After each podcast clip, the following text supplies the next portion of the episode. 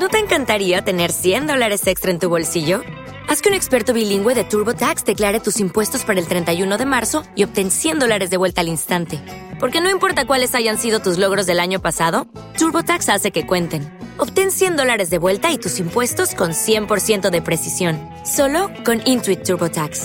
Debes declarar para el 31 de marzo. Crédito solo aplicable al costo de la presentación federal con TurboTax Full Service. Oferta sujeta a cambios o cancelación en cualquier momento.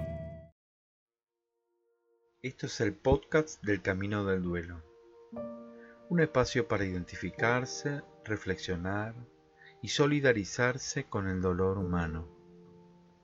En el podcast número 98, el padre Mateo Bautista nos hablará sobre esta pregunta que muchas veces nos hacemos en nuestro camino del duelo.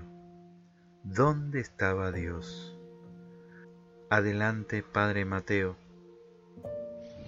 ¿Dónde estaba Dios cuando yo sufría tanto? ¿Dónde estaba Dios? ¿Sabrá Dios lo que duele la muerte de un ser querido? ¿Sabrá Dios? Claro, como Él está en el cielo y nosotros en la tierra, nosotros somos los que sufrimos.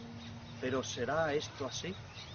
Nunca debemos olvidar que Jesús, verdadero Dios y verdadero hombre, se encarnó entre nosotros. Dios Padre tuvo un solo hijo y los hombres se lo matamos en una cruz delante de su madre. Dios sabe lo que es el sufrimiento por la muerte de un hijo asesinado.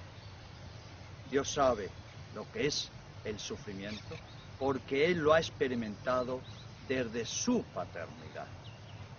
Jesús en la cruz oró al Padre, Padre, Perdónalos que no saben lo que hacen. No solo Dios conoce tu sufrimiento, sino que Él quiere estar en tu sufrimiento, junto a tu sufrimiento, como Dios Padre estuvo junto al sufrimiento de su Hijo.